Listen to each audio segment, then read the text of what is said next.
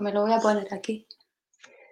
Hola, os damos la bienvenida a esta charla minimalista que será en directo. Empezamos ahora oficialmente con Laura Martínez, que estaremos charlando sobre el tema del calzado. Ella trabaja para una marca de calzado que se llama Slowers y vamos a estar primero, a mí me gustaría indagar un poco en, formatos de calzado o en qué ha llevado a Laura este proceso de, elegir trabajar con, con, este tipo de marcas o qué es la diferencia entre un tipo de calzado y otro.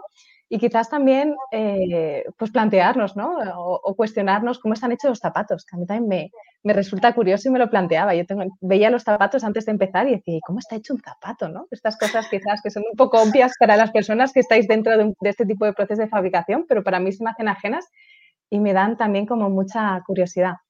Estamos en directo en distintos espacios, en YouTube, en Facebook y en Instagram, y entonces nos puedes ver desde cualquier punto.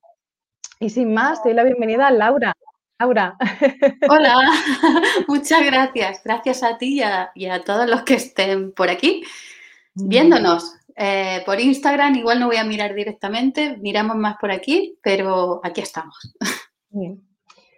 Sí, quizás antes de nada, nosotras ya nos conocimos por, otro punto, ¿no? Por otro espacio, con, otra, con otro proyecto que, también tienes y, y me sorprendió cuando, cuando empezamos a hablar y descubrí que estabas con una empresa concreta, ¿no? Y, quizás preguntarte, ¿no? ¿Cómo ha llegado alguien como tú a, dedicarse al tema del calzado? ¿Qué ha ocurrido en, tu proceso, no? Jolín, es, es un poco así como, bueno, lo cuento. A ver, eh, yo llevo colaborando y trabajando en temas de, moda sostenible, visibilidad a marcas y, visibilidad a distintos tipos de cuerpos a través de la revista Ganso Salvaje, la revista que hacía y que ahora eh, ya no está en papel, pero la parte digital continúa en activo. Y el interés y el amor por la moda siempre ha estado ahí y por el medio ambiente y la sostenibilidad, pues fue llegando desde muy temprano, cuando casi nadie hablaba de esto, muy poquita gente, y, ahí me metí, hicimos la primera revista que era de moda sostenible. Yo con Slowers eh, empecé a colaborar desde muy pronto, 2014, colaboraba con María y hacíamos, eh, bueno, salieron sus zapatos en nuestras editoriales de moda y tal, y tuvimos cierto contacto, y luego años después nos conocimos en Barcelona en, Extraordinaria. Y ahí empezó nuestra relación porque ella me dijo que se iba a mudar a un sitio que es donde yo me, me, iba a mudar también. O sea, en unos meses nos encontramos las dos aquí y empezamos a tener como una especie de grupo de mastermind, de emprendedoras de por aquí, nos juntábamos, hablábamos.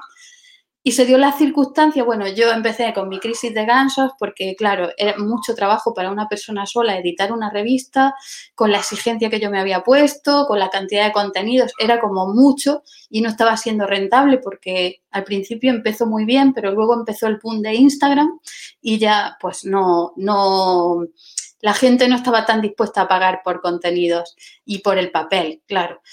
Y bueno, yo estaba ahí en un proceso como de reconvertirme y a mi marido le salió trabajo en Alemania, me tuve que quedar sola con el niño tal y, María me ofreció y yo vi que era como una oportunidad trabajar por cuenta ajena para equilibrar mi vida eh, en ese momento tal y como estaba. y, y bueno, a ver, mi trayectoria, yo estudié diseño gráfico, me posgradué en diseño aplicado a la comunicación, he estudiado marketing toda la vida, eh, de manera no autodidacta, pero quiero decir no reglada, y al final pues era como la conclusión lógica.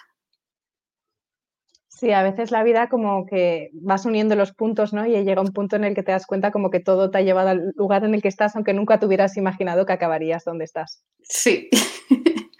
Zapatera. Zapatera. Zapatera sus zapatos.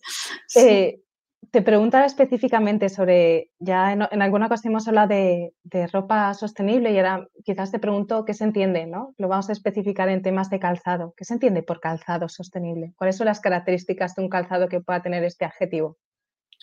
Pues hay muchos criterios en realidad y esto es una locura. Está todo como el mundo de la sostenibilidad en cualquier parte te dicen que es sostenible y realmente sostenible al 100%, siendo muy sincera, no hay nada. Porque todo lo que se hace, nuevo, pues eh, se utilizan unos recursos para ello. Lo que pasa que, mm, bueno, lo, más los criterios que acercan a la sostenibilidad, pues eh, que nosotros seguimos en Slowers, pues son, por ejemplo, la fabricación cercana, o sea, el hacerlo eh, en un lugar cercano, en talleres pequeños, familiares. Eh, también impulsamos, el, bueno, esos talleres, la mayoría están localizados en un entorno rural de aquí de la comunidad valenciana, lo que es también apoyo al desarrollo rural y a que no se vacíen las tierras.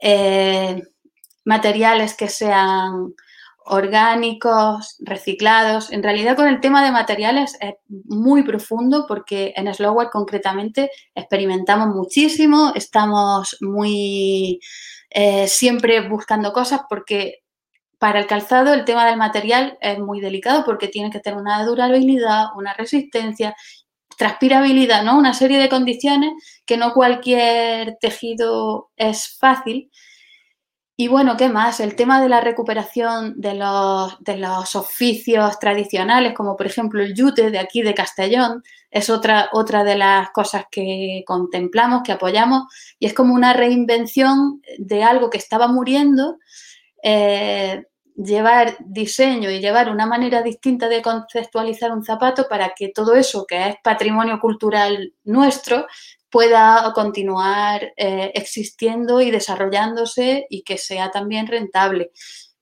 Así que, bueno, todas esas cosas. Es que el zapato lo componen muchas partes, ¿no? Que la suela es, eh, pues es un tema, es un temazo. hemos, hemos, experimentado mucho y probar muchos materiales, pero bueno, lo que tratamos es que el zapato, la mayoría de nuestros modelos sean aparte de que los materiales sean orgánicos y de que no, de que no contamine la propia generación de ese material, sino pues eso, cuando el algodón es orgánico se regenera de alguna manera eh, la tierra porque no estás agotándola con pesticidas y con otro tipo de cosas, cuidas también a la gente que trabaja ahí eh, en esas plantaciones y luego aparte em, si tú lo devuelves a la Tierra, pues eh, se vuelve a, bueno, es circular, digamos. Si vuelve a la Tierra no tiene un impacto tan duro ni tan dañino como si vuelve lleno de tintes tóxicos, de pesticidas y de otras cosas. Y con la suela lo mismo, la hacemos de caucho natural buscando que pueda ser lo más eh, reciclable posible. Pero ya te digo que no todos los zapatos son así porque hacemos otro tipo de pruebas. Este invierno hemos probado con el Piñatex, que es como una, es una, en, la modalidad que nosotros lo hemos usado es cuero vegano, cuero hecho a partir de fibras de piña.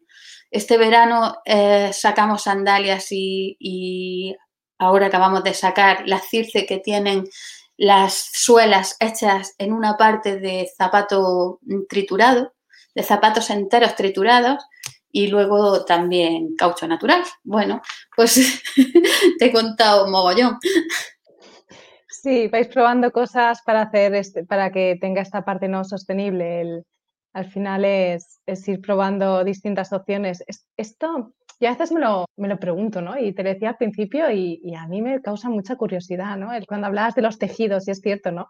Quizás no haya planteado el zapato todas las distintas partes que tiene y cómo el concepto de sostenibilidad que estás en una camiseta es más sencillo que pueda ser en un calzado que tiene quizás un uso que es mucho más con mucho más impacto contra distintas superficies, porque el asfalto tiene un, desgaste como mayor y la durabilidad quizás es más importante que en otros productos que quizás lavamos con menos asiduidad, ¿no? Quizás lavamos con más asiduidad, pero que tienen menos desgaste por, por la función o naturaleza de su, de su propio desarrollo. Entonces, ¿cómo, ¿cómo se hace un zapato? ¿no? Si, quizás la pregunta sería el, ¿cuál es el proceso del zapato? Cuando tú hablas de esto del piñatex o de estos nuevos materiales que estáis usando, ¿cuál es el proceso de fabricación desde esa idea de queremos hacer un calzado sostenible hasta que de repente alguien tiene, como yo que tengo en mi casa, uno de vuestros, de zapatos? ¿Cuál, qué, qué ocurre en medio? Pues la verdad que son procesos largos Yo quería decir antes de nada que no se me pase que Slower ya nació sostenible. Desde el minuto uno la concepción fue eh, con un enfoque de sostenibilidad y entonces ha tenido mucha evolución y mucha experimentación porque realmente es que eh, no, no mm, había casi materiales sostenibles hace un tiempo. Es como que esto de buscar materiales sostenibles, además aptos para zapatos, es como, es, es, un camino, porque ahora se están desarrollando cosas que hace cinco años no había. ¿Cómo es el proceso de crear unos zapatos? Pues se tiene que, que diseñar primero y para que ese diseño sea sostenible, pues una parte se diseña un, modelo y luego se saca de ahí el patrón. Para que sea sostenible, María, que es quien, ha diseñado los modelos que hay hasta ahora, lo que ha buscado es que sean lo más sencillos posibles y lo más minimalistas. Entonces, eh, tenemos, y llegar a lo sencillo no siempre es lo más fácil, la verdad. Mm. Entonces, bueno, eh, cuanto más sencillo, más cómodo también para el pie porque lleva menos costura y menos fricción. El diseño es muy ergonómico porque principalmente Slowwatch diseña para comodidad, para, para que la gente, las personas que lo llevan se sientan libres de caminar muy, muy con comodidad. Vale, eh, por otra parte, pues hay que hacer una horma y las hormas, eh, además que es como que es un proceso mm, que, que, tarda tiempo y que requiere pruebas y tal. Una horma para, para la suela, las suelas se hacen propias entonces tienes que elegir el material, tienes que elegir eh, cómo quieres que, sea esa suela, esa suela en cuanto a ergonomía, en cuanto a todo eso, y el patrón del zapato que también entra dentro de la misma horma. Luego, ¿qué más tienen? Pues las plantillas. Las plantillas que nosotros utilizamos son de corcho, porque también es un material biodegradable y también hemos experimentado, bueno, María ha experimentado eh, con distintos materiales y esta es la conclusión más, más saludable para todos, porque eso también es importante. Los pies son muy delicados. Una camiseta te la puedes poner de, yo qué sé, de... En realidad todo el cuerpo habría que cuidarlo, pero te puedes poner una camiseta un rato de, algún material que no transpire y bueno, pero es que en los pies pueden salir hongos, eh, puede haber problemas. La salud de los pies también hay que cuidarla, entonces hay como mucho que, se puede, em, que se tiene que mirar para elegir tejidos y para elegir ese tipo de, de materiales. ¿Qué más? Después van a los talleres. Si, si, por una parte lleva yute y por otra parte hay que comprar los tejidos, se encargan, mm, la mayor parte con certificado GOT, otros tienen una parte reciclada, pues depende de lo que se haya elegido, porque claro, también tú haces una colección, diseñas una colección y decides unos colores porque por concepto te vienen bien y a lo mejor hay uno de los colores que no lo encuentras en algodón orgánico de ninguna manera y apto para calzado, pues tienes que buscar en otros proveedores. Los proveedores más lejanos que tenemos están en Italia eh, y el resto son de aquí, de España. Entonces, eh, se, llega a que igual alguno de los modelos pues tiene que tener una parte reciclada, otra parte pues depende de algodón orgánico. Buscamos que la mayoría sean certificado GOT, que te certifica que, que tanto en el proceso de fabricación en el proceso de elaboración de ese tejido, como en las plantaciones de algodón, como en el resto de, bueno, de, factores que intervienen, como el tintado y tal, pues es sostenible, es respetuoso con las personas y con el medio ambiente. Así que un trajín.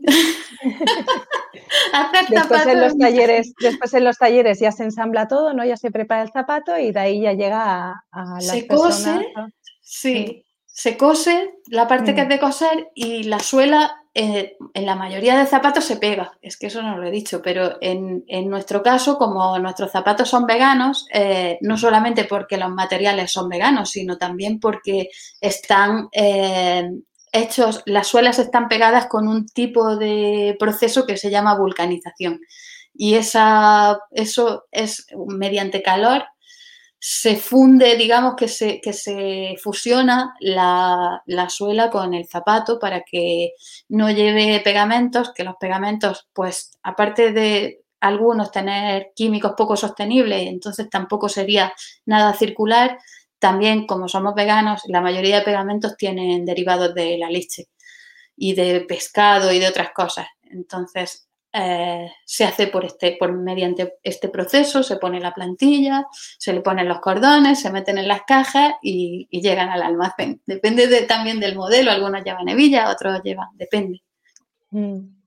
Es curioso, ¿no? Porque me parece fascinante y un montón de cosas que desconocía de, este proceso y es cierto que a veces nos cuestionamos, ¿no? Que, que, que los niños pueden o no saber de dónde vienen las hortalizas, pero es cierto que yo muchas veces hay cosas que, que son parte de mi día a día, como por ejemplo los zapatos, que no soy consciente realmente de dónde vienen o que es exactamente esa cadena o ese grupo de personas que han colaborado desde la idea de María hasta la búsqueda de tejidos, hasta las personas que están en los talleres cosiendo y ensamblando, hasta la persona que está haciendo la comunicación o quien está llevando la web. Y todo eso forma parte de, del resultado final que cada cual tenemos en, nuestra casa para cualquier producto que usemos en nuestro día a día de una forma muy cotidiana. Sí, interviene mucha gente, desde el que hace las cajas, el diseño gráfico de las cajas, es como las bolsas de tela, el no sé qué, en cualquier producto, como tú dices. Muchas personas detrás. Voy a aprovechar ahora, Laura, que como estamos en directo, voy a preguntar que si alguien tiene alguna pregunta en concreto, que la vaya dejando en los comentarios y así yo también voy revisando y podemos ver si, hay alguna pregunta concreta que, podamos responder mientras tanto. Yo aquí en Instagram veo algunas, pero... Moda sostenible, ese gran misterio, ¿dónde se encuentra? Eso es cierto, ¿eh? Mira, a veces yo tengo, somos un, en, el cole del pequeño hay un grupo de mamis y a veces tenemos un, grupo y vamos intercambiando marcas de moda sostenible y de ropa sostenible porque no siempre es tan sencillo encontrar y cada uno cómo resuelve las distintas circunstancias. Aunque ahora cada vez a mí me parece que hay más opciones. No sé si esta es tu visión, Laura. Sí, hay muchas más opciones, es verdad, pero también eh, es complejo. ¿eh? Yo esto ahora te hablo con el sombrero de gansos salvajes. es complejo porque ahora mismo acaban de salir unos informes hace un tiempo que dicen que el 42% de las marcas que dicen ser sostenibles no lo son. Hay un fenómeno como que se ha puesto de moda y un fenómeno que se llama greenwashing, que es como eh, Lidl es sostenible, H&M es sostenible, todos están haciendo cosas sostenibles solo por meter una fibra reciclada o solo por... Entonces está un poco complicado, pero bueno, no hay que desfallecer. ¿Dónde encontramos este informe, Laura, para saber quizás orientarnos en cuanto a las marcas? O quizás después te lo pregunto y lo pongo en el comentario. Este informe que te digo es un informe que analiza las empresas. Es el de. Es que no me acuerdo cómo se llama, pero te lo puedo decir después.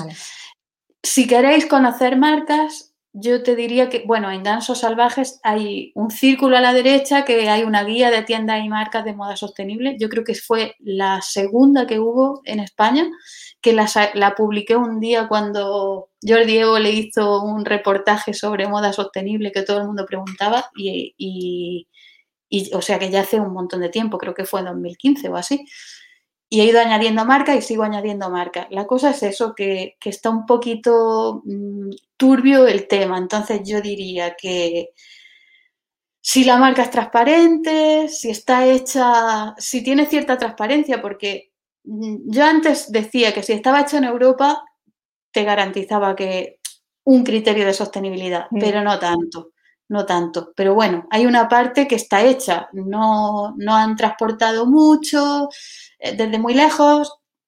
Eh, se supone que aquí pues, la energía que consumimos es más limpia, eh, se supone que aquí las condiciones laborales son justas, éticas, eso le ponemos comillas. Pero bueno, eso es un criterio interesante a mirar en una etiqueta, los materiales, la procedencia, dónde está hecha y, si no, porque hay marcas también sostenibles que lo están haciendo muy bien, pero que están fabricando en otras partes del mundo lejos. Pero lo que pasa es que tienen proyectazos de inserción social, humanitarios, tal.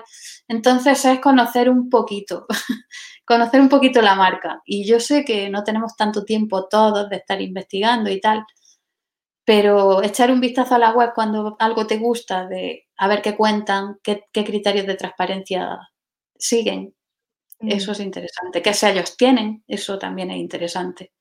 Sí, quizás es algo que cuesta, o en, mi caso yo creo que sobre todo al principio, ¿no? Cuando es, ¿y ahora qué?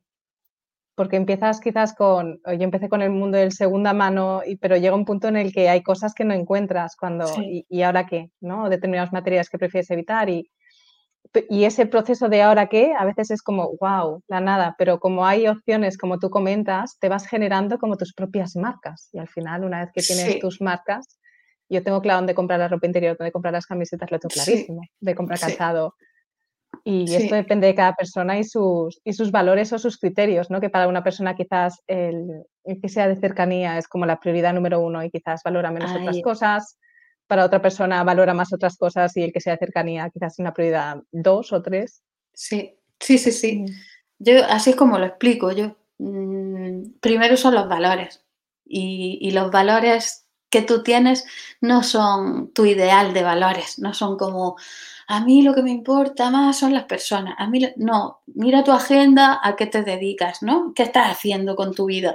¿A qué le dedicas horas? Pues igual tus valores es cuidar de tu economía y es perfectamente loable.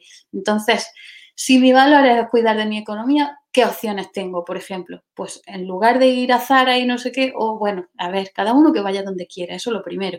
Pero, pero en lugar de ir a ciertos sitios, pues igual dices, tengo la opción de la segunda mano, tengo la opción del alquiler de ropa, tengo la para un evento concreto, ¿por qué no alquilar, sabes? Si te mm. ponen un look súper chulo que tú eliges, que tienen varias opciones, eh, y hay web de moda sostenible que ya están haciendo esto, o intercambio con mis amigas, yo qué sé, que, que, lo primero es eso, descubrir los valores. Y eso no es algo que, sí, sí, mi principal valor es la sostenibilidad, ya, pero míratelo a ver. Míralo. no sé. No, es que eh, hay muchas personas que se atrancan ahí. Ay, sí, yo me importa tanto el medio ambiente, pero luego al final acabo cayendo. Bueno, míratelo, mira, revísalo un poquito. Sí, a veces aquí yo creo que también puede ocurrir el, el y aunque suena contra, contra, contra como paradójico, ¿no? El, perfeccionismo, ¿no? El querer tener el armario perfecto te lleva a la parálisis por análisis y acabar con los hábitos de compra más comunes. Cuando vas introduciendo cambios poco a poco, de repente te das cuenta y dices, oh, pues esto ya está todo solucionado. O el modo en el que para mí es cómodo, para cada persona es cómoda según pues sus prioridades. Y, y se vuelve es como que dejas de rechazar tu armario o tu calzado o tu ropa y se vuelve algo mucho más amable. Entonces, a veces es el como querer tenerlo perfecto puede ser incluso contraproducente en este sentido. Totalmente. Sí. No tener prisa, no tener prisa. Perdón, que te corta. Nada, no, al final es muy coherente, ¿no? Con este concepto también el slow, ¿no? El no tener prisa y el ir paso a paso. Sí, sí. A veces queremos pasar de un armario más tradicional a un armario sostenible en, dos días. Hago una revisión y quiero que mi armario sea todo, wow, pues quizás, eh, quizás sí para alguna persona, pero puede para otra persona no. Y marcarnos un objetivo que está demasiado lejano puede ser contraproducente en nuestro propio caminar y en que cumplamos aquello a lo que nos dirigimos. Sí, claro, y en la propia sostenibilidad, porque si tú ahora mm. tiras toda tu ropa, lo más sostenible es que le saques partido a lo que tenga y que lo cuides. Si ahora tú te deshaces de todo lo que tienes y vas y compras eh, un montón de cosas a marcas sostenibles, eso es menos sostenible todavía, porque lo que es sostenible es que lo que ya se ha generado, que se use. Entonces, eh, hay como que darle algunas vueltas. Pero en mm. realidad no es tanto, es, fácil, porque mm, yo digo, en lugar de comprar compulsivamente de golpe, dedica un rato al mes a veces digo una prenda al mes, aunque sea una bragas, ¿sabes? Una prenda al mes, solo una, pero te la, te la investigas, te la miras, mm, le dedicas un rato, a lo mejor una hora, si no es tanto. Y hasta que te haces con eso, con tu batería de cinco o seis marcas que son tus favoritas, que tienen el estilo que te gusta y que sabes que, que encajan contigo y que además lo que hacen lo hacen bien.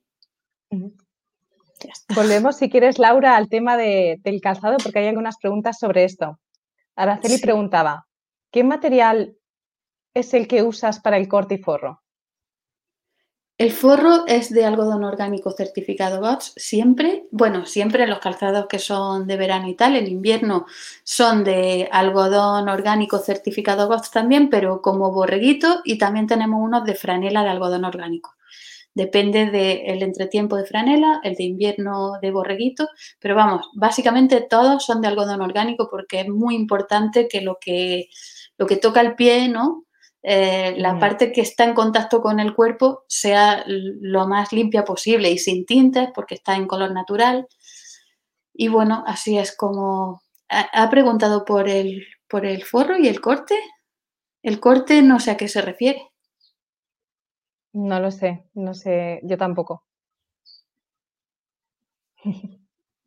El corte igual es el material exterior, que ya lo hemos dicho. A ver. En Instagram hay algo. Hay un montón de comentarios sobre qué bueno lo del tejido.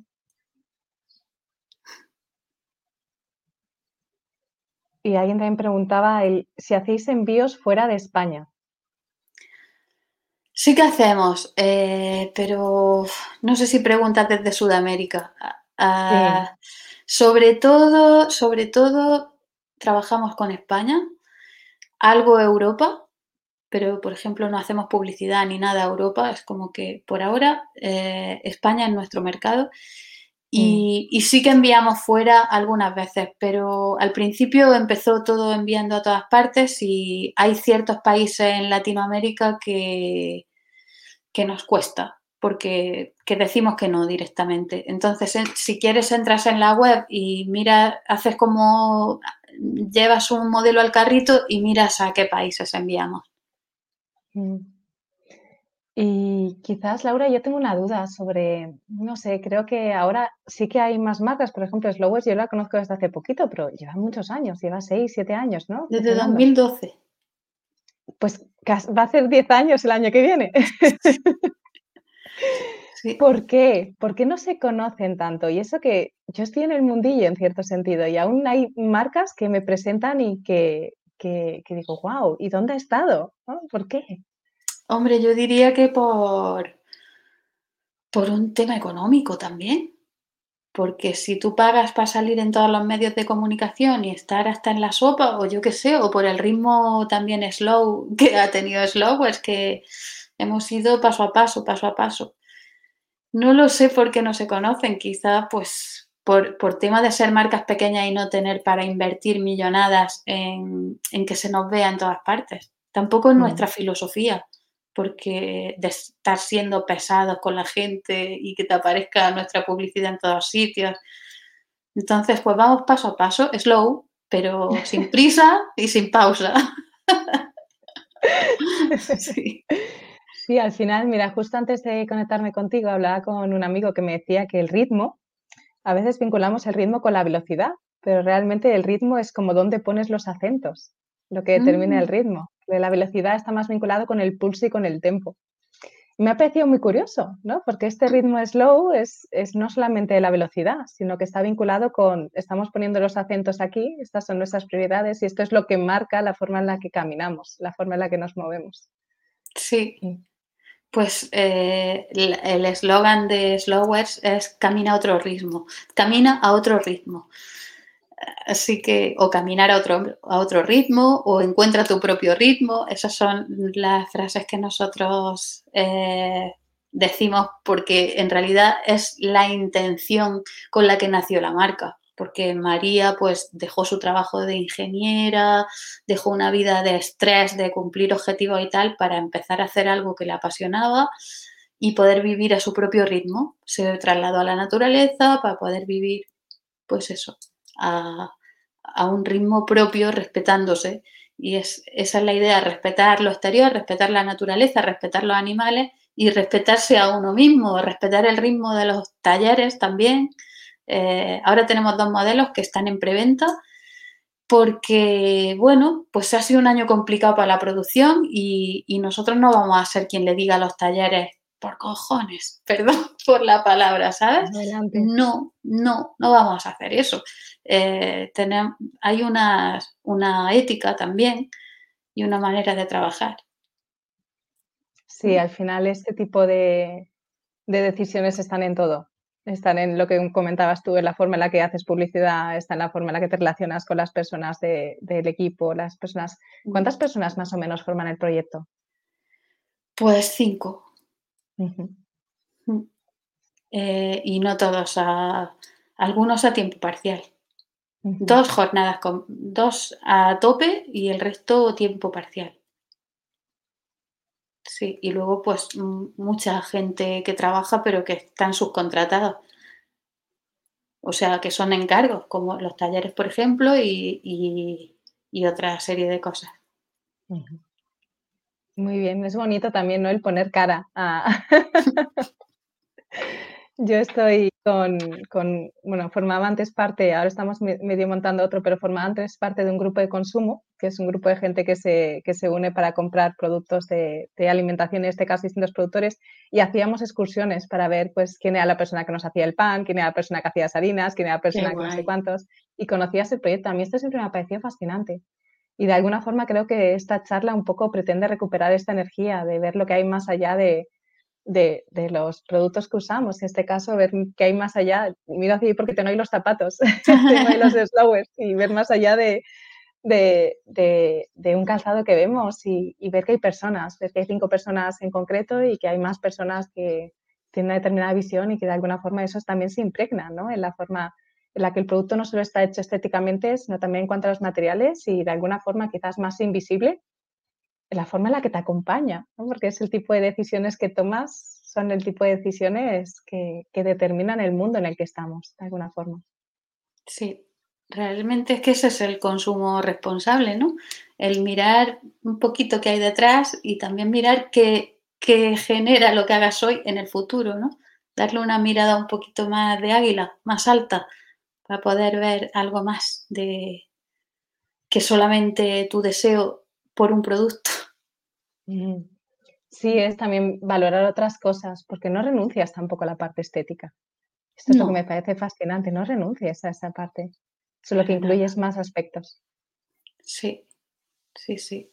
De hecho, cuando te tomas tiempo, porque yo últimamente veo que la prisa es casi de lo peor.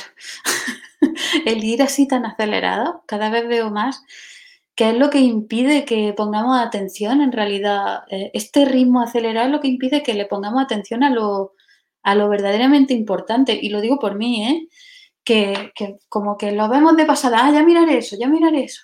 Cuando te paras y, te, y tomas una decisión respirando un poquito y mirándotela, jolín, es que mm, en realidad es sencillo.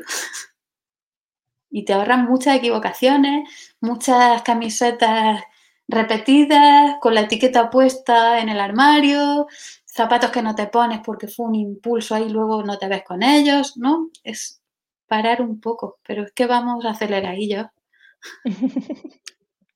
Sí, al final es, es, el, ser conscientes de cada paso.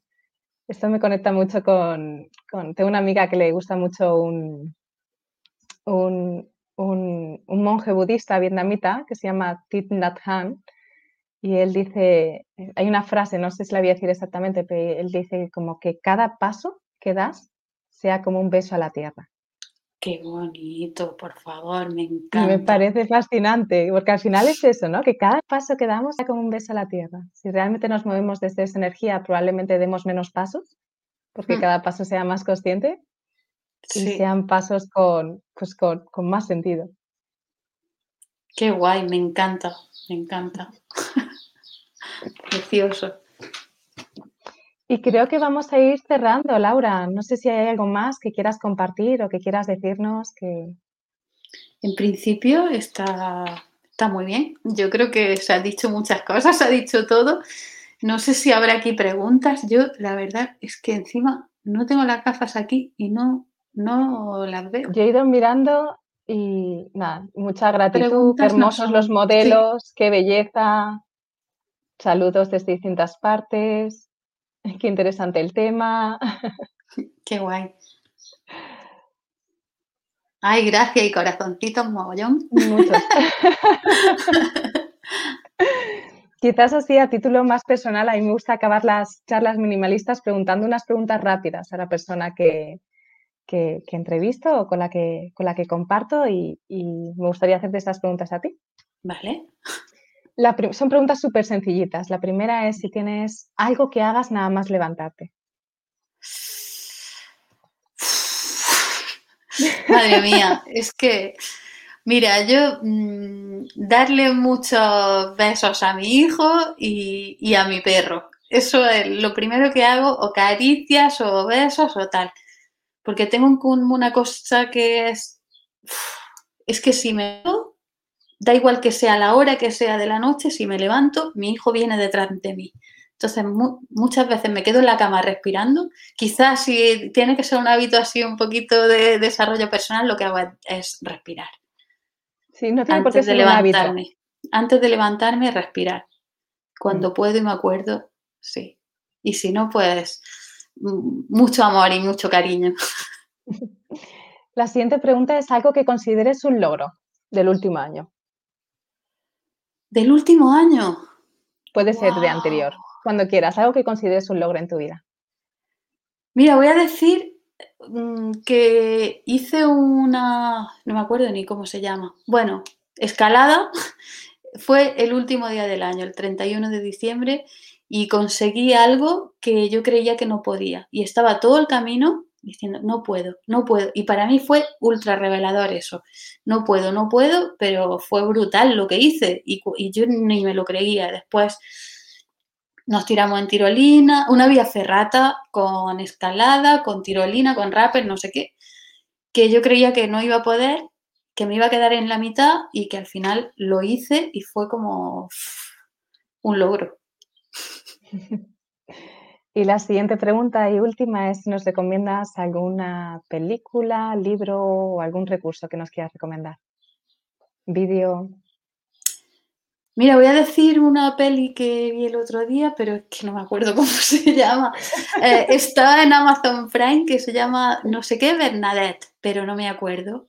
Eh, ¿Te suena? podemos buscar, no, no me suena nada. Suena, eh, no sé qué. Bernadette. Algo, eh, está en Amazon Prime. Sí, ¿Dónde eh, estás? Está en Amazon. Estás, Bernadette? ¿Bernadette? Sí. ¿Puede que se llame así? Sí, sí, sí, sí, sí. Esa es, esa es. ¿Dónde estás, Bernadette? Del 2019. Sí, me gustó. Y ya está. Pues por mi parte, darte las gracias, de verdad, Laura, por, por este tiempo, darte las gracias por ser inspiración y por responder esa pregunta de Vale, sí, ¿y cómo lo hago? ¿no? ¿Dónde compro y dónde no sé qué, no sé cuánto? Pues esta es una de las opciones. Aquí, por ejemplo. Y también sé que en Gansos Salvajes compartes además de muchos más eh, proyectos, empresas y opciones a distintos niveles, no solo de calzado. Pues si alguien también se ha quedado con la inquietud y vale, sí, calzado tengo esto y más allá del calzado, ¿qué opciones tengo? ¿no? Para que puedan también conectar con, quizás con opciones concretas a nivel muy práctico, pero también quizás con con archivos o con, tenéis mucho contenido sobre, sobre qué ocurre en el mundo, qué ha ocurrido, qué está pasando en las empresas, formas de hacer y, creo que puede ser interesante para quien quiera que también navegue por ahí. Muy bien. por pues mi parte, agradecerte mucho, Laura, y, seguimos conectadas. Sí, sí, sí. Muchas gracias a ti y a todas las personas que estáis por aquí, por los dos sitios, eh, y encantada. Gracias. Gracias. Hasta pronto. Hasta pronto. Adiós. Hasta luego.